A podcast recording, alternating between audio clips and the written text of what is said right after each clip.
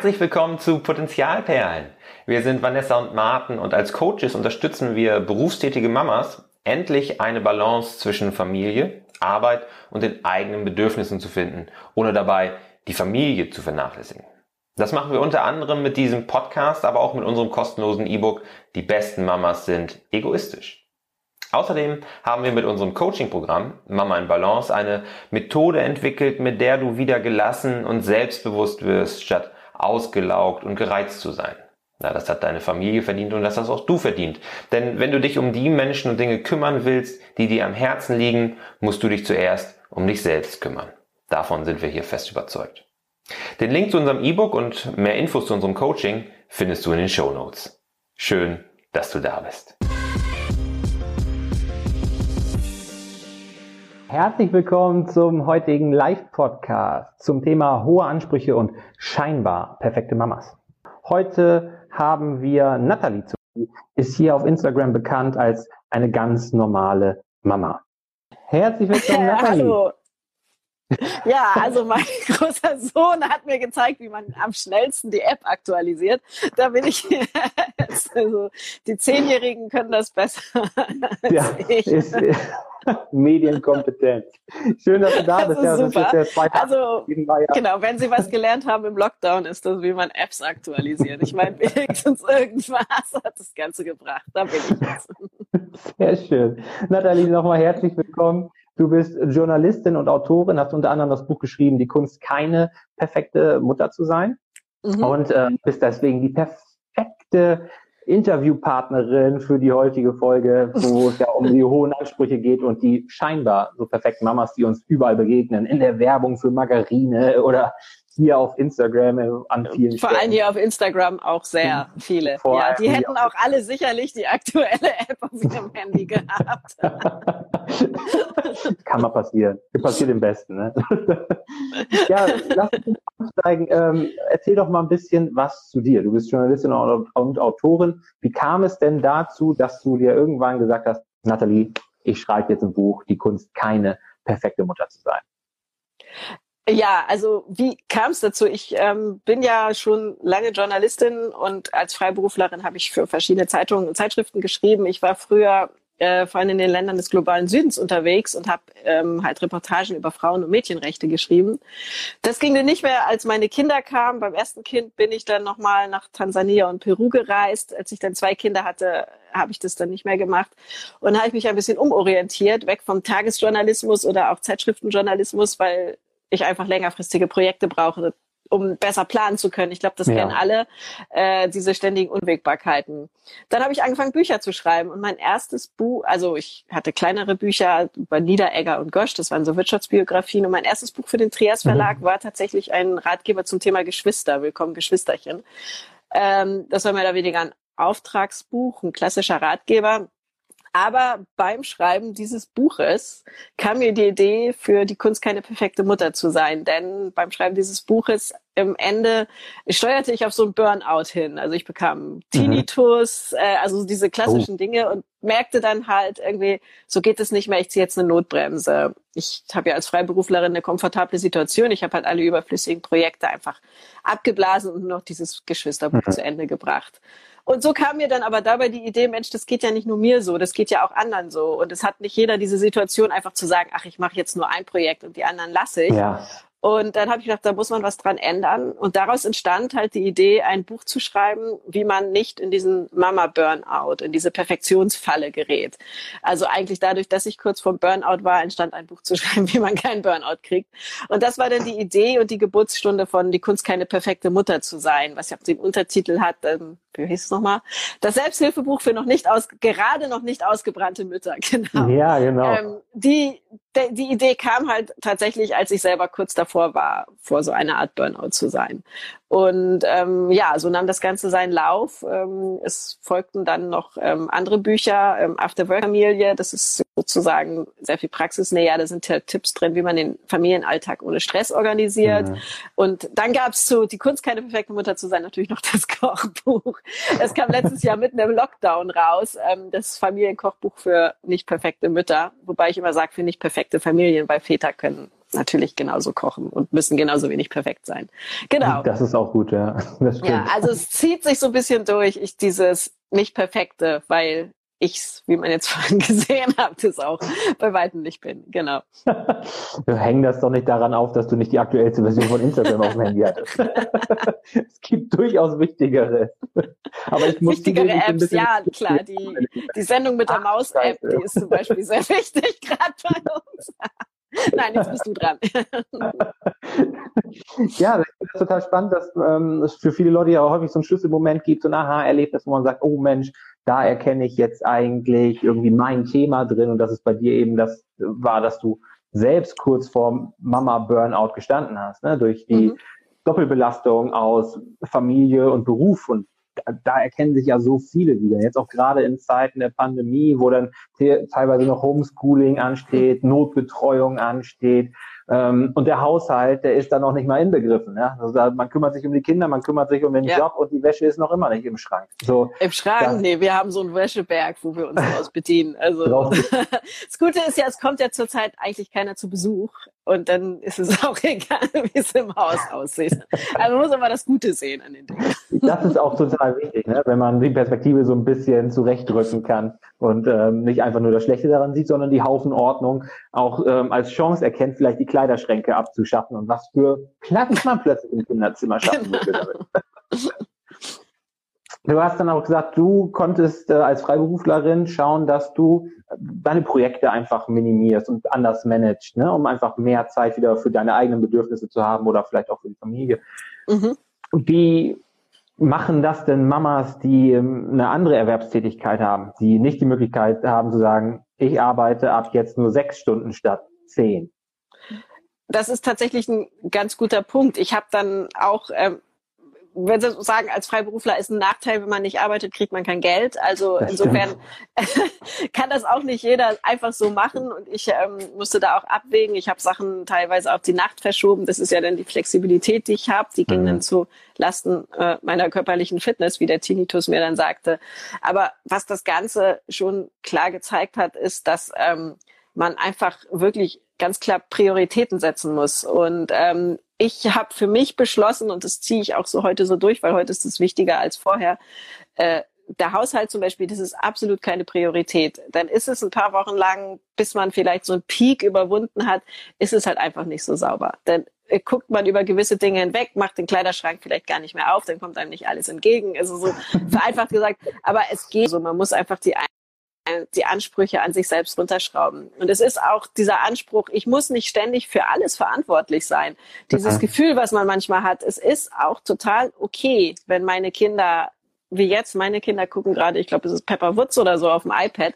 Das ist auch absolut in Ordnung und da muss man kein schlechtes Gewissen haben. Äh, natürlich ist es irgendwann zu viel, aber es gibt Ausnahmesituationen und da geht das einfach. Und man muss sich davon freimachen. Die Kinder müssen nicht jeden Abend um baden oder sie müssen nicht jeden Abend um 18 Uhr ein selbstgekochtes, frisches Abendessen auf dem Tisch haben. Und ich kann dem Baby dann in solchen Zeiten auch äh, Breigläschen füttern, ohne ein schlechtes Gewissen zu haben. Also man muss halt einfach so diese Ansprüche runterschrauben. Und klar, man guckt, was ist mir jetzt besonders wichtig, aber man stellt immer Sachen fest, die sind einfach nicht wichtig. Und da kann man sich dann schon kleine Freiräume schaffen. Und die Sachen unterscheiden sich auch von Person zu Person. Ne? Was ist genau. mir persönlich wichtig? Wo mache ich keine Kompromisse? Ist es, ähm, jetzt du hast eben Gläschen gesagt oder so, ne? Es gibt sicherlich Mamas, bei denen kommt das gar nicht in die Tüte, mhm. aber ich würde gucken, dass sie an anderer Stelle eventuell die Ansprüche runterschrauben, um hier weiter ihrem eigenen Anspruch und dem, was ihnen wirklich am Herzen liegt, äh, gerecht zu bleiben. Ne? Ja, Oder also ich denke, es hat halt jeder seine Stellen und das muss jeder auch so ein bisschen für sich analysieren. Ich kann da jetzt nicht pauschal sagen, vernachlässigt den Haushalt, weil es gibt auch Leute, die die fühlen sich einfach unwohl, wenn es ja. unordentlich ist. Es löst eine innere Unruhe aus, was ich auch bisschen nachvollziehen kann, wobei ich sehr, ich habe da eine sehr, sehr hohe Resistenz. Aber natürlich kann jemand, dem das wirklich wichtig ist, der kann ja nicht sagen, nee, ich lebe jetzt hier im Chaos, aber ich habe halt ständig dieses Kribbeln und dieses Unwohlgefühl, ja. weil da liegt überall Staubflocken in den Ecken. Den, natürlich, das ist dann nicht die Priorität, die man setzen sollte, aber es hat ja jeder seine persönlichen Prioritäten und da kann man auch Abstriche machen. Und was ich immer sage, Hilfe holen. Nicht zu hm. stolz sein. Hilfe fragen, ob mal jemand das Kind mitnimmt aus dem Kindergarten oder sowas. Und genauso gut ähm, sich Netzwerke aufbauen. Und wenn einem jemand Hilfe anbietet, vor allem dann auch Ja sagen und nicht sagen, nee, nee, mache ich schon selbst, gar kein Problem. Da neigen wir ja irgendwie zu, sondern einfach sagen, hey, ja, bitte, bring mir doch nochmal die fünf Bananen aus dem Supermarkt mit, dann muss ich heute nicht mehr los. Also das finde ich auch ein ganz, ganz wichtiger Punkt. Was glaubst du, warum es so vielen so schwerfällt, Hilfe anzunehmen? Also danach zu fragen, ist sicherlich für viele nicht einfach, kann man sich noch irgendwie äh, erschließen, ne? so mhm. wirklich über seinen Schatten zu springen. Aber wenn es schon Hilfe angeboten wird, kenne ich auch ganz, ganz viele Leute, auch aus eigenen Situationen manchmal, wie schwer es fällt, dann zu sagen, ja, Dankeschön, nehme mhm. ich gerne an. Was glaubst du, woran das liegt? Also ich habe es tatsächlich eine ganze Zeit lang bei mir auch beobachtet, dass es ist so eine Form von Stolz, ich weiß mhm. es nicht, sich selbst beweisen wollen, ich kann das doch alleine, ich muss das doch alleine können, aber auch so dieses Gefühl, ähm, ich stehe irgendwie da als Versagerin oder mhm. ähm, was die anderen denken, denn ich würde das nicht alleine schaffen. Also es ist so, so eine Mischung aus allem, das da irgendwie in uns drin ist und auch sowas, was dann irgendwie so anerzogen wurde. Man hm. muss das ja schaffen. Also Frauen sind doch dafür gemacht, dass sie Mütter sind. Die sind doch dafür gemacht, das alles irgendwie hinzukriegen. Und ein äh, Problem ist halt auch, dass uns ganz oft suggeriert wird, es ist ja alles so einfach. Das ist ja so ähm, wunderschön, finde ich dann immer diese Reels, die hier bei Instagram sind, wo man dann so schnipst. Ich kann doch nicht mehr schnipsen. Ja. Und dann ist alles sauber und man hat so schicke Klamotten an. Und ähm, ja, wie man sieht, ich habe noch so ein alten Pulli an. Ich habe es nicht mal geschafft, mich umzuziehen. Und ähm, ja, aber das ist ja, es ist halt eben nicht so. Ich schnipp mit dem Finger und dann ist, äh, habe ich den Chicken Jump Suite an, mit dem ich durchs Haus wandere. Nein, ich sitze ja auch in der Schlabberlegging und habe äh, dicke Socken an. Also äh, wir dürfen uns davon dann auch nicht blenden lassen. Es mhm. ist nicht einfach so. Also es ist schwer und es ist auch okay, dass es so ist. Was, was, ja, das ist auf jeden Fall okay, ne? Und was glaubst du denn, wo dieses Bild herkommt, dass es so einfach ist oder so einfach sein müsste? Wo, wo kommen diese Ansprüche her? Ich meine, wir werden ja nicht mit dem Anspruch geboren, kommen auf die Welt und sagen, ich muss das alles schaffen, das ist ja alles so easy. Kommt ja Meine Tochter guckt mich gerade durchs Ringlicht an, deshalb muss ich so lachen. ähm, also das ist ganz viel, was einem, was einem anerzogen wird. Es ist aber auch ähm, ganz viel, was uns äh, auch antrainiert wird durch die täglichen mhm. Bilder, die wir sehen. Also was ich hier bei, bei Instagram, wenn ich mich irgendwie durchscrolle, wenn einem dann diese sauberen, pastellfarbenen Kinderzimmer entgegengucken, die irgendwie gar nichts mit der Realität zu tun haben, dann macht das ja irgendwie so unterbewusst, macht das schon was. Ich sag mir dann ja. natürlich, das ist nur eine Ecke und dahinter liegt der ganze Müllberg oder die haben da sowieso nur ein Museum, die Wunder gar nicht drin. Dass man sich dann halt immer so einredet, aber mit unserem Unterbewusstsein macht es ja schon was. Und der Unterschied ist ja, wenn ich eine Zeitschrift angucke, dann weiß ich, da ist ein Fotograf, die Bilder sind bearbeitet, ähm, da hat eine Redaktion sich Gedanken gemacht, das ist alles gestellt. Oder äh, wenn dann Promi so eine Home Story hat, dann weiß ich ja auch, da, der, da ist eine Köchin, ein Fitnesstrainer und was weiß ich alles und eine Nanny und ähm, da, dann weiß ich ja, das ist nicht die Realität, in der ich lebe. Aber hier auf Instagram wird einem ja ganz oft irgendwie vermittelt. Ähm, ich hab, kann das auch. Ich habe drei Kinder und Top-Figur und habe hier den super Haushalt und koche immer natürlich noch alles selbst und frisch und das dabei lächle ich auch noch so nett in die Kamera. Ja, ja. Und es wird einem ja so suggeriert, das ist das normale Leben. Und ähm, dann kommt so dieses unterbewusste Gefühl, wieso schafft die das und wieso schaffe ich das nicht? Mhm. Und das ist so ein ganz schädlicher Prozess, der dann in unserem Gehirn einsetzt. Und das ist wirklich schwer, sich dagegen zu wehren. Was ich äh, noch loswerden wollte, bevor ich gleich eine andere Frage stelle, ist pastellfarbene Kinderzimmer, oder? Ich meine, was ist aus Farbe geworden? Und seit wann trägt jedes Kind beige? Beige-Farbe. Furchtbar, beige ist Rentnerfarbe, oder? War exklusiv für meine Urgroßeltern ja, vorbehalten. voll. Leute sind auch die laufende Wundpflaster. aber wem es gefällt, das ist ja auch alles okay. Das ist so ein kleiner Scherz am Rande. Aber es ist okay, aber man sollte sich immer fragen, mache ich das Kinderzimmer für mich und für meinen Instagram-Feed oder mache ich es für meine Kinder? Und hm, auch also, eine spannende Frage, ja. Genau, also meine Kinder fühlen sich wohl in ihren Kinderzimmern und sie dürfen das auch verwüsten und ähm, chaotisch machen. Ja, das ist, ist wichtig. äh, und das ist auch sicherlich normal, dass Kinder die Ordnung nicht halten, die man da äh, ursprünglich mal angedacht hat. Ähm, du hast gesagt, dass das was ganz, was ganz Schädliches sein kann, sich die ganze Zeit mit solchen Bildern zu füttern, weil das Unterbewusstsein drauf rumkaut und letztendlich dann vielleicht auch das Gefühl entsteht, ich bin nicht gut genug, warum bin ich nicht so perfekt, warum ist es hier nicht so sauber, mhm. warum laufen meine Kinder nicht alle in beige rum. ähm, und haben keine Flecken auf ihren beigen Pullis. Keine Flecken auf Das ist ja auch die Kunst. Ich meine, beige ist ja auch so eine unglaublich anfällige Farbe. Ja. Das ist ja echt ganz, ganz schlechte Idee. Ähm, was, was kann man denn dagegen tun? Also sich dagegen zu wappnen, gegen diesen schädlichen Prozess, der vielleicht ja nicht mal bewusst stattfindet. Ja, also einmal ist tatsächlich das sich bewusst zu machen, also sich das aus dem Unterbewusstsein so rauszuholen und sich immer wieder zu sagen, das ist nicht die echte Welt und das mhm. ist gestellt und da ist ein Filter drüber und ähm, also gerade die Großprofile, da postet ja keiner ohne Filter. Das ist ja, muss man sich auch immer so sagen. Das ist, es ist immer nur ein Ausschnitt. Ich hatte hier bei Instagram mal so eine Aktion, die hieß immer nur ein Ausschnitt. Und dann haben mhm. meine Leserinnen und ich dann auch immer so gepostet, so einen kleinen Ausschnitt, das hübsch dekorierte Regal und dann das um diesen Ausschnitt rum, wo dann der Wäscheberg daneben steht und das leere, oh ja. äh, abgewaschene Geschirr, nicht abgewaschene Geschirr und so. Und das ist tatsächlich so eine Sache, dass sich das immer wieder bewusst zu machen und dann einfach auch hemmungslos entfolgen. Das, was mhm. mir nicht gut tut, gar nicht erst ähm, irgendwie sich auch länger angucken und auch zu sagen, nee, ich folge denen jetzt nicht, weil ich merke, dass es mir nicht gut tut.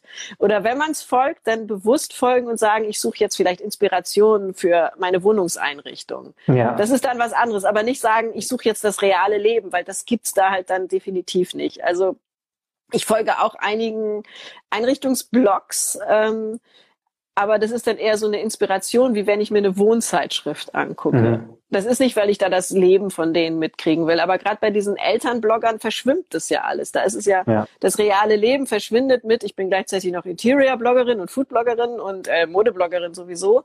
Und das ist dann halt schon so das Problem, dass man dann vielleicht eher sagt, nee, ich ähm, entfolge denen jetzt, mir tut es nicht gut. Woran merkst du, dass es dir nicht gut tut? Wenn ich anfange zu vergleichen, wenn ich mhm. merke, dass ich das angucke und ähm, es merke, dass diese Distanz auch weggeht. Wenn ich irgendwie, äh, deshalb finde ich, man sollte das auch immer bewusst machen und nicht nur durchscrollen und ein paar Herzen verteilen, sondern sich das dann auch mal durchlesen und gucken, wem folge ich eigentlich und sich dann auch mhm. mal fragen, wem, wem, weshalb folge ich denen eigentlich? Ähm, und äh, gibt mir das was. Also wie gesagt, ich gucke mir auch Reiseaccounts an, weil ich einfach da die Bilder schön finde und das auch eine Entspannung ist, wenn ich schöne Landschaftsbilder sehe oder so. Also dass man sich das dann auch überlegt, weshalb folge ich diesen Menschen eigentlich. Und äh, da stellt man ganz schnell fest, dass bei einigen gar nicht die Inhalte dahinter sind, sondern einfach nur diese Bilder, die dann irgendwie mir aber nicht gut tun, weil ich anfange, mich zu vergleichen damit. Ja, Vergleiche können richtig Gift sein, ne? Ja, genau. So, man muss sich das nur so bewusst machen, ja. Ja, gerade wenn man dann das Gefühl hat, wirklich immer den kürzeren zu ziehen in diesen Vergleichen, ne? So, mhm. weil alles andere, wie du schon gesagt hast, Interior-Blogger, Food-Blogger. Meine, wenn, wenn ich koche oder wenn wir kochen, ähm, könnte ich kein Foto von hochladen, bräuchte ich nicht.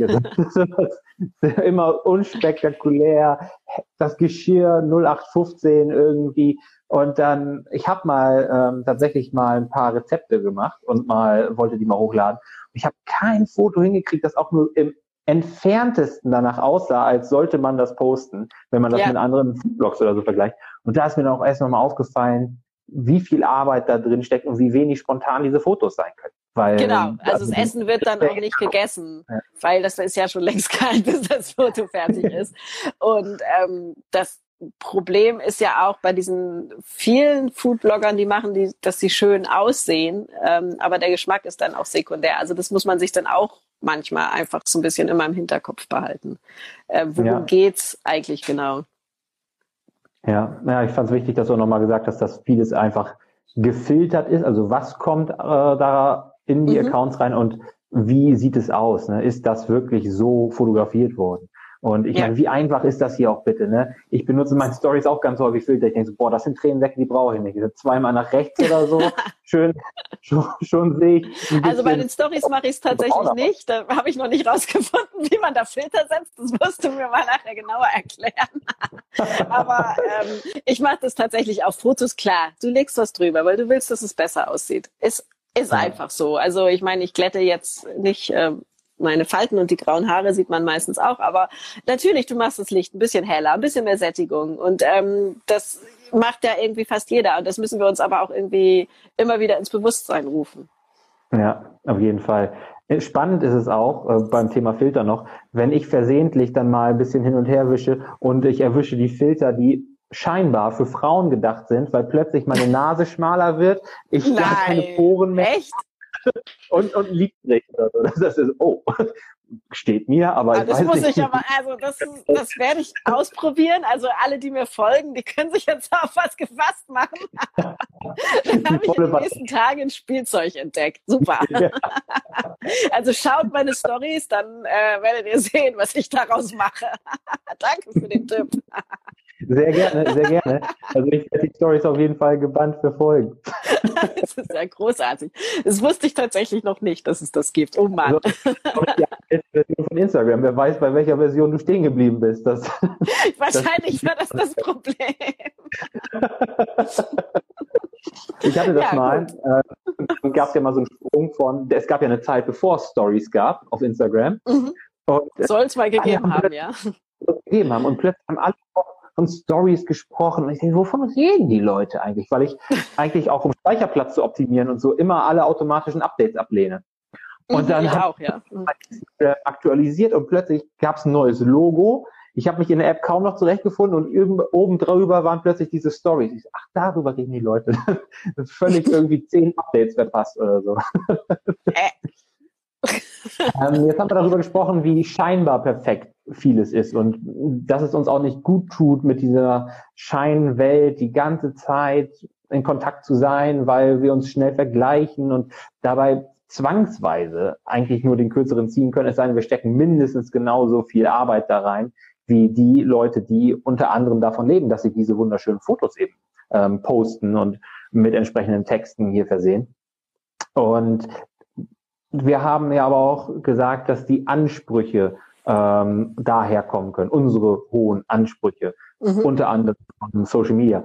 Aber ich glaube, dass zusätzlich zu Social Media auch häufig unser direktes, persönliches Umfeld mit den mhm. Leuten, die wir kennen, einen großen Einfluss darauf hat, was für Ansprüche wir an uns als Person, als Mama oder Papa oder auch an unsere Familie haben, dass von außen mhm. viel Druck entsteht. Da deine Erfahrung, Nathalie? Also einmal ist dann eine Sache, die ich sehr schön finde, immer als Zitat zu sagen, ähm, darüber, dass, also die Tatsache, dass ich darüber nachdenke, ob ich eine gute Mutter oder analog ein guter Vater bin, macht mich schon zu einer guten Mutter oder einem guten Vater. Mhm. Weil sobald wir anfangen, darüber zu reflektieren, sind wir ja eigentlich schon dabei, ähm, etwas besser machen zu wollen und äh, uns zu hinterfragen. Und dann macht man ja Dinge auch meistens automatisch besser, wenn man sie hinterfragt. Mhm. Also das ist schon mal, wenn ich anfühle, dass diese Zweifel in mir hochkommen, dass ich dann tatsächlich sage, stopp, dadurch, dass ich diese Zweifel habe, bin ich ja schon dabei, Sachen besser zu machen und denke darüber nach. Also das finde ich dann schon mal ganz wichtig, dass ich diese Zweifel auch nicht ähm, so als Selbstzweifel sehe, so Kritikpunkte, die mich immer wieder pieken und mir wehtun, sondern dass es auch eine gute Sache ist, eine gute Tatsache, mhm. dass ich diese Selbstzweifel entdecke. Und ähm, ich habe tatsächlich die Erfahrung gemacht, dass gerade bei Müttern, also die zum ersten Mal Mutter werden, dass da diese vollkommene Unsicherheit ist, mache ich das jetzt alles richtig? Dann gibt es ganz viele verschiedene Strömungen der Erziehungsmethoden. Ähm, mhm. Dann sehe ich, wie andere Mütter das mit Leichtigkeit alles handeln und wieso passiert das bei mir nicht? Und äh, das ist dann auch, dass ganz oft ja nur das erzählt wird, was super läuft. Und ich bin dafür ganz viel Offenheit, dass man dann auch in den Rückbildungskurs geht und dann tatsächlich mal sagt, ey, ich habe so beschissen geschlafen, geht's euch auch so? Oder mal ganz offen sagt, ähm, ich weiß überhaupt nicht, wie ich das alles schaffen soll. Oder ein Punkt, über den auch ganz selten geredet mhm. wird, aber wo ich weiß, dass viele Mütter sich so fühlen, ist dieses, hey, sag mal, langweilt ihr euch eigentlich auch so mit dem Baby? Also ich weiß beim mhm. ersten Kind, dass es wirklich so, äh, wenn man von wirklich auf Null runtergefahren war, vorher gearbeitet hatte und alles und auf einmal sitzt du da und der Tag vergeht nicht. Trotzdem schaffst du nichts, aber es kann auch so richtig, richtig langweilig sein, einem Baby die Rassel vorzuhalten und rumzutragen. Und äh, der Höhepunkt war dann das Spazierengehen. Und darüber wird ganz selten geredet und darüber ist auch niemand richtig vorbereitet. Und ähm, ich kann auch Mut machen und sagen, beim zweiten und auch beim dritten Kind wird es tatsächlich besser, weil man gar keine Zeit hat, sich zu langweilen.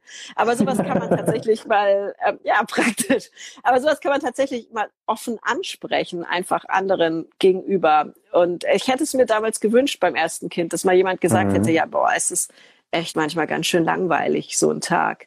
Und, und einsam, ähm, ne? Ja, das Kann's ist tatsächlich sein. so, gerade beim ersten Kind und wenn man so zu den ersten im Freundeskreis gehört, die ein Kind haben, dann muss man ja auch sich neue Freunde erstmal erschließen. Und aber das ist was, wo zum Beispiel sehr selten drüber geredet wird. Und ähm, ich finde, da ist das tatsächlich kann so viel Offenheit auch einfach helfen. Und es kann auch einfach helfen, zu anderen Müttern zu gehen oder in Facebook-Gruppen oder hier bei Instagram dann mal zu fragen, ist da jemand, der mit mir mit dem Kinderwagen eine Runde spazieren geht? Ich ja. möchte mal mit Erwachsenen sprechen und sowas. Äh, und ja, ist doch so.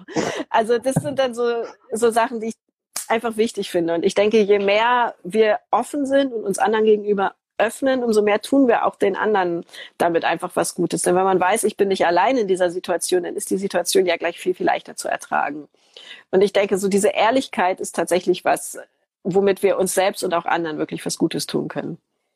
Und gleichzeitig ist diese Ehrlichkeit auch irgendwie so tabu, oder? Ich meine, es hat, also wie kann es denn sein? Es geht ja fast allen so, äh, fast mhm. allen Mamas. Aber so wenige sprechen wirklich offen darüber. Stattdessen verstecken sie dann eher das, was nicht so gut läuft, also kehren das vielleicht unter den Teppich und erzählen nur, ach Mensch, super, alles toll, mein Kind schläft und, und läuft und Wobei das mit dem Schlafen ist ja, so. mit dem Schlafen ist ja so eine Sache, da sagt man das ja dann noch ganz gerne und oh, ich kann überhaupt nicht ja, schlafen. Das wird dann manchmal dann ad absurdum getrieben, dass dann so ein Überbietungswettbewerb gibt, wer schläft am wenigsten, wo dann stimmt, auch ja. so die Frage ist, muss das dann so sein? Dann traut man sich ja gar nicht zu sagen, ey, mein Kind schläft durch, weil jetzt kriege ich Prügel Spiegel. Also das ist, manchmal finde ich, ist es so schwierig, dass die Leute da die Balance halten. Ähm, aber einfach mal sowas wie die Langeweile anzusprechen, zu sagen, ich schaff einfach nichts, ich nehme mir was vor und ich schaff das nicht oder ich bin einfach total kaputt oder ich kann mich auf nichts konzentrieren oder sowas. Ähm, das finde ich schon, das müssen wir einfach viel, viel offener ansprechen und dann ist es auch akzeptierter, so zu sein. Das finde ich wichtig, ja. Auch was du eben gesagt hast, Überbietungswettbewerb, ne? den gibt's ja an so vielen Ecken und Enden schon. Mhm. Mit äh, unter den Mamas einerseits so, ja, ich habe so schlecht geschlafen und ich habe noch viel beschissener geschlafen. Ja, das genau. ist wirklich, und, äh, aber auch was die Kinder angeht. Ich meine, dieses Vergleichen, was uns als Erwachsene nicht so gut tut, das beginnt ja teilweise schon mhm. im Kinderwagen. Ne? Ähm, wir hatten tatsächlich letztens so eine Situation, da ging es ja so darum, äh, was kann er denn? Ach, ja, und ja. oder was? Also, da, da muss ich ganz ehrlich sagen, ist mir fast der Arsch geplatzt. Ne? Das ist unmöglich, weil da erstens setzt die Eltern unter Druck. Da wird dann fast mhm. der Eindruck, so, also entweder das Kind kann schon einiges und man sagt das so, dann findet da wieder dieser Überbietungswettbewerb statt. Ja. So, ja, aber unserer kann schon, oder dafür kann unserer, ja, oder unsere, ähm, was ja auch total bescheuert ist. Es ist ja einfach kein Wettbewerb und jedes Kind in seinem Tempo. Ähm, und ähm, andererseits kriegen die Eltern ja eventuell auch ein schlechtes Gefühl, wird ihnen ein schlechtes Gefühl vermittelt, wenn ja. das Kind weniger kann. Was auch immer also weniger da habe ich tatsächlich ähm, mein nächstes Buch, was im Juni erscheint, da muss ich jetzt Eigenwerbung machen, aber es passt hier gerade wirklich wie Faust aufs Auge. Das heißt nämlich, genau, also da habe ich habe so drauf gewartet die ganze Zeit. Jetzt bringe ich's. Nein, es ja. heißt tatsächlich, das Kind wächst nicht schneller, wenn man daran zieht. Und ähm, da geht es tatsächlich darum, dass es, jedes Kind hat sein eigenes Tempo und ähm, wenn wir dran ziehen, dann machen wir das Kind eigentlich nur kaputt. So wie wenn wir am Gras ziehen und das mit der Wurzel mhm. rausziehen, dann ist das Gras auch tot, Heu. Kannst dem Pferd geben. Ja. So, und äh, macht man hoffentlich mit dem Kind nicht. Aber es hat halt jedes Kind wirklich sein eigenes Tempo und die Spannen, in denen sich das Laufen lernen entwickelt, das geht irgendwie von 10 bis 24 Monaten. Ich meine, hallo, das ist über ein Jahr Zeitspanne dazwischen ja. und alles ist normal und genauso bei Töpfchentraining und so diesen typischen Dingen. Äh, da hilft tatsächlich, wenn es nicht gerade gravierende Entwicklungsverzögerungen sind, gibt. Aber da weist uns ja auch der Kinderarzt drauf hin. Dafür sind ja die U-Untersuchungen auch da. Aber da ja. hilft es tatsächlich einfach entspannt zu sein und zu warten. Also, weil ich äh, es kommt dann immer der richtige Zeitpunkt. Meine Kinder, die waren immer sehr schüchtern und wollten nicht bei Kindergeburtstagen bleiben. Und ich war eine mhm. der letzten Muttis, die dann da noch alleine hing und wartete. Und äh, irgendwann war dann aber der Zeitpunkt da und dann sagten sie so, tschüss, ich kann es jetzt alleine. Und es ist ja bei dem einen Kind dann vielleicht mit drei so und den anderen, bei dem anderen Kind mit fünf, aber es ist halt alles normal. Und das hilft dann einfach, äh, sich davon frei zu machen und das zu sagen. Und da kann ich auch sagen, ähm, was, man, was ich mir immer gesagt hat, es ist ja total egal. Im Vorstellungsgespräch später wird keiner fragen, ob man mit zwei oder mit zweieinhalb trocken war und ob man mit zehn oder mit 13 Monaten seinen ersten Schritt gemacht hat. Also das, wenn wir uns das als Eltern genauso jetzt beim Schreiben lernen. Mein mittlerer Sohn, der ist jetzt in der ersten Klasse Und äh, da entsteht dann auch so ein Wettbewerb, wer als erstes mit der Schreibschrift anfängt und für Druckschrift und bei welchen Buchstaben man ist. Und auch das ist ja total egal. Es wird später im Berufsleben keiner fragen, ob man nun nach dem ersten Halbjahr das äh, Druckschriftheft abgeschlossen hat oder erst im zweiten Halbjahr oder erst in Mitte der zweiten Klasse überhaupt mit Schreibschrift angefangen hat. Das ist ja total egal. Und ähm, ja. da muss man einfach so ein bisschen von loslassen. Das finde ich ganz wichtig. Und dann kann ich noch sagen, bei drei Kindern, es wird tatsächlich, äh, wird man da selbst entspannter, so was das betrifft. Ähm, ja, das ist ja auch wichtig. Das, das Gefühl, genau. ähm, sich nicht selber noch unter Druck zu setzen, ne? durch diese ganzen äußeren Faktoren, Instagram, mhm. eigenes persönliches Umfeld und so weiter. Ne? Und dann kommen ähm, noch die ähm, Großeltern ja. und sagen so, also sag mal, so langsam müsst ihr aber auch mal anfangen mit Töpfchentraining. Ne? Also sowas. Ja. Das, äh, ist, ist ja leider so, es kommt ja dann von allen Seiten.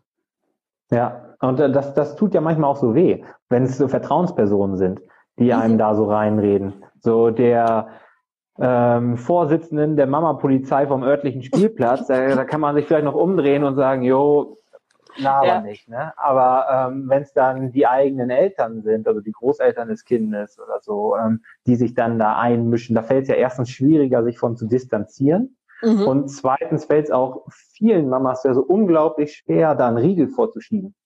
Und ich finde, ja. es ist so wichtig zu erkennen, dass man auch seiner eigenen Mama Nein sagen darf und ja, auch die Meinung sagen Fall. darf. Ja. Und auch der Schwiegermama. Wollte ich gerade sagen, auch der Schwiegermutter darf man das sagen. Und da ist es so wichtig, das dass auch die akzeptieren. Das auch akzeptieren. Solange denn da auch beide Partner an einem Strang ziehen, ne? weil das ist natürlich das Schlimmste, was passieren kann, wenn mhm ein Partner zu da, da dem anderen Partner in den Rücken fällt. Ähm, ja. So, so, ja, er stellt sich schon ein bisschen an, tut mir leid, was sie vorhin gesagt hat. Oder so. Das wäre so mit das Schlimmste, was passieren kann. Ne? Das ist ja auch ganz wichtig. Ja.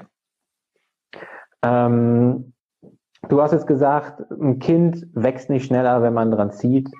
Und wir haben jetzt auch über diese, diese Vergleiche gesprochen, die ja auch mhm. schon mit kleinen Kindern stattfinden. Die ziehen mhm. sich ja aber auch so weiter. Ne? Die gehen ja diese Ansprüche, die gibt's ja nicht nur an uns als Eltern oder als erwachsene Personen, sondern ja auch an die Kinder. Du hast es eben von Schule und so weiter gesprochen. Ja. Was tust du denn, um deine Kinder vor diesen Vergleichen und diesen unnötig oder ungesunden hohen Ansprüchen zu schützen, die andere an sie haben? Also ich finde einfach, dass man den Kindern da auch immer ganz viel gut zureden sollte und sie nicht mit irgendwelchen Noten und so unter Druck setzen sollte. Und ähm, also nicht so, du musst jetzt aber unbedingt eine zwei schreiben und sonst geht hm. das gar nicht. Also das finde ich einfach ganz wichtig, ihnen immer wieder zu zeigen, das ist, du bist so gut, wie du es machst. Und ähm, vor allem ähm, finde ich, das hatte ich tatsächlich in dem Buch Afterwork Familie, da geht's auch mehr so um Schulkinder geschrieben, ist es halt ganz wichtig, finde ich, sich nicht immer nur auf die Schwächen, das, also die ganze Schule bezieht sich ja ständig auf Schwächen. Man muss das, ja. das Fach, in dem man nicht so gut ist. Und ähm, ich finde, man sollte sich viel mehr auf die Stärken konzentrieren und die auch hervorheben beim Kind. Sehr schön, dann, ja. ähm, wenn, denn jeder hat ja Stärken. Und die Stärke ist, äh, ist dann vielleicht, äh, dass das Kind besonders gut klettern kann. Super, dann ist es doch motorisch fit, dann hebt man das hervor. Und äh, also das finde ich viel, viel wichtiger, dass wir bei unseren Kindern uns auf die Stärken konzentrieren und nicht immer die Schwächen hervorheben, sondern stattdessen die Stärken auch trainieren und ausbauen. Mhm. Und ähm, dann, wenn wir diesen Fokus ändern, dann merkt es auch unser Kind und das gibt dem Kind einfach ganz, ganz viel Selbstbewusstsein, dann halt auch mit den eigenen Schwächen besser umzugehen. Das finde ich, finde ich ganz, ganz wichtig äh, und auch ganz spannend. Weil ich habe letztens gerade noch mit einer Kundin aus unserem Coaching auch darüber gesprochen, wie es mit Stärken und Schwächen ist. Ne? Wie kann es sein, dass wir in der Schule alle auf ein gesundes Mittelmaß getrimmt werden, weil wer besonders gut in Deutsch ist, der wird nicht in Deutsch gefördert, sondern in Mathe, weil Mathe mhm. eine 4 oder eine 3 minus ist. Ja, sodass genau. sich das irgendwie angleicht, ne? anstatt zu gucken, Mensch, du schreibst so gerne Geschichten, du schreibst so tolle Geschichten. Mhm. Ähm, möchtest du denn mal vielleicht irgendwie, keine Ahnung, von mir noch ein bisschen was wissen, wie du deine Geschichten noch schöner schreiben kannst. Oder so. Ähm, mhm. Stattdessen wird geguckt, dass man halt irgendwo im Mittelmaß mitschwimmt, in dem die Schwächen halt ausgemerzt werden, nach Möglichkeit aber die Stärken auch gar nicht so wirklich gefördert werden. Ja. ja also das, das finde ich halt auch, das ist einfach auch so eine Systemsache. Da muss auch von den, von den Lehrern her eigentlich langsam mal so ein Umdenken kommen. Mhm. In die Richtung. Ja, das sind gerade in diesen Zeiten jetzt mit der Pandemie und Homeschooling oder Wechselunterricht und was es da ja alles gerade gibt, je nachdem, wo man wohnt, ähm, merkt man ja auch, dass viele Eltern da auch und auch die Kinder an die Grenzen stoßen, ne? mit einem Schulsystem, mhm. das sich nicht so einfach auf online übertragen lässt und was auch teilweise ja. sehr weit weg ist vom Schüler. Ne? Total. Wie ja, ist da eure Erfahrung gewesen in der, in der Zeit? Also Gerade unsere Lehrer haben sich tatsächlich ja, gut, äh, gut ähm, eingestellt auf das Ganze. Das hat bei uns tatsächlich wirklich, wirklich gut geklappt. Da muss ich auch unseren Lehrern da ein großes Lob aussprechen, äh, wie das funktioniert hat mit meinen Schülern. Wobei es ist so traurig, es bleibt so viel auf der Strecke. Mein Erstklässler ist jetzt seit 15. Dezember zu Hause und es ist mhm. von der ersten Klasse nicht viel übergeblieben. Ne? Ja, das, also, das ist eine Schwierigkeit. Ja. Ja, und gerade da äh, ist es ja für viele Eltern auch in so kritischen Phasen für die Kinder schwierig, beiden gerecht zu werden, ne? der Arbeit und dem Homeschooling. Ja. Gerade wenn es um Lesen und Schreiben, Rechnen lernen geht. So, genau, das ist ja elementaren Sachen. Die ja. Phase, ne? Wenn man da viel verpasst, das zieht sich ja gegebenenfalls mit einer deutlichen Verzögerung erstmal weiter, die nächsten mhm. Jahre, Jahre. Ne? Ja. Ja, spannend, Nathalie, spannend. Ich glaube, da haben wir gerade einen ganz tollen Bogen gespannt von Instagram, den Ansprüchen von außen an uns selbst, unseren eigenen Ansprüchen und wie wir vielleicht auch unsere Kinder davor schützen können, sich nicht so sehr zu vergleichen und die eigenen oder die fremden Ansprüche besser einordnen und eventuell auch abschütteln zu können. Fand mhm. ich großartig. Also ich finde das auch genau, ich finde das ganz, ganz, ganz, ganz wichtig, will ich sagen, dass wir unsere Kinder dadurch auch stark machen. Das ist, weil wir ja mhm. vorhin waren mit diese, wenn die Mütter vom Burnout stehen. Wenn wir was für uns selbst tun, tun wir auch immer was für unsere Kinder. Also wie in der, ah. mit der Sauerstoffmaske im Flugzeug, die muss man sich selbst aufsetzen, weil man sonst nicht mehr die Luft hat, um den anderen mitreisenden Passagieren zu helfen. Das finde ich ganz wichtig. Also wir sind überhaupt nicht egoistisch, wenn wir uns um unsere eigenen Bedürfnisse kümmern, sondern wir sind dann auch stark für unsere Kinder und das macht unsere Kinder stark. Also das wollte ich nochmal einwerfen, weil das halt wirklich so ist. Ja, da gebe ich dir vollkommen recht. Das hätte ein Werbespot für unser Gucken sein können, weil es da auch so geht, die eigenen Bedürfnisse ernst zu nehmen als berufstätige genau. Mama und nicht bloß ähm, immer es allen anderen recht zu machen, dabei auf der Strecke zu bleiben. Und äh, auch das Bild mit der Atemmaske im Flugzeug mhm. benutzen wir tatsächlich auch manchmal. Ja. Weil äh, es ist ja so. Ich meine, die erzählen es dir. Man hört zwar nicht immer zu, aber sie erzählen es dir im Flugzeug ja. mehrfach, dass du dir selbst das aufsetzt und dann deinem Kind hilfst, auch wenn die das Bauchgefühl vielleicht erst ähm, eine andere Reihenfolge ähm, andenken würde. Ne? Ja. So, wenn man jetzt mehr von dir hören, sehen, lesen möchte, wenn man dein neues Buch nicht verpassen möchte, Nathalie, wo kann man denn mit dir in Kontakt bleiben? Also bei Instagram bin ich jetzt eine ganz normale Mama und folgt mir an. ähm, das yes. freut mich natürlich sehr. Ähm, dann habe ich ja noch den Blog ganz normale Mama kommen, wo ich auch immer schreibe und ähm, ansonsten äh, kann man meine Bücher überall kaufen und bestellen und am 9. Juni kommt das neue raus. Aber hier Instagram ist schon ziemlich gut, ja. Sehr cool. Das werden wir gleich auch nochmal verlinken, dass man da auch auf jeden Fall bei dir rauskommt und nicht bei, von irgendwelchen Katzenvideos so lange aufgehalten wird, dass man nachher gar nicht mehr wusste, also was man gesucht gibt's hat. Das gibt's bei mir nicht. so viel kann ich schon mal versprechen. es gibt dafür Wäscheberge. Also gerne mal Wäscheberge und sowas und Legos auf dem Fußball. Und wenig also, das gibt's bei ja, mir. Haben wir schon. Sehr cool. Wenn, wobei Nathalie. der Pulli ist schon fast ein bisschen beige, ne? Also ja, ne? Aber der hat noch zu viele Farben, Nathalie. Da müssen wir, das ist ein guter Anfang, guter erster Schritt, aber ich glaube, da müssen wir noch mal, da müssen wir noch mal ran. Ach Mist, ähm, ich habe mich so angestrengt. ja. Du hast das wirklich gut gemacht. Nathalie, vielen, vielen Dank für deine Zeit. Das hat mir so viel Spaß gemacht. Und äh, als nächstes, ich werde gleich Alles noch klar. haben, damit wir dann äh, klären, wie du die Filter in deinen Stories eben benutzen kannst. Das war, genau. genau, also auch das allein ist ein Grund, mir jetzt natürlich zu folgen. ja, also ich bin, also ich bin nicht mal vor den Stories gespannt mit Nase und Ohren und das volle Programm eben. Nathalie, vielen, vielen Dank. Ich wünsche dir, ich wünsche dir noch einen schönen okay. Abend und wir hören und sehen uns bald mal wieder. Genau, hat mich sehr gefreut. Alles klar. Nathalie, mach's gut. Ciao. Tschüss. So, das war der Live-Podcast von Instagram. Wenn dir gefallen hat, was du gehört hast, dann vergiss nicht, unseren Podcast hier zu abonnieren, wo du gerade diesen Podcast hörst. Vergiss auch nicht, uns auf Instagram zu folgen. Den Link dazu findest du hier in den Show Notes, um auch beim nächsten Live-Podcast live dabei sein zu können. Wenn du Interesse an unserem Coaching hast, um die Doppelbelastung zwischen Familie und Beruf besser zu managen, damit du dich nicht selber verlierst, findest du auch in den Show Notes den Link zu mehr Infos zu unserem Coaching Mama in Balance, gelassen und selbstbewusst. So oder so freuen wir uns drauf, mehr von dir zu hören und dich kennenzulernen. Also, bis dahin, sei dein Selbst best immer.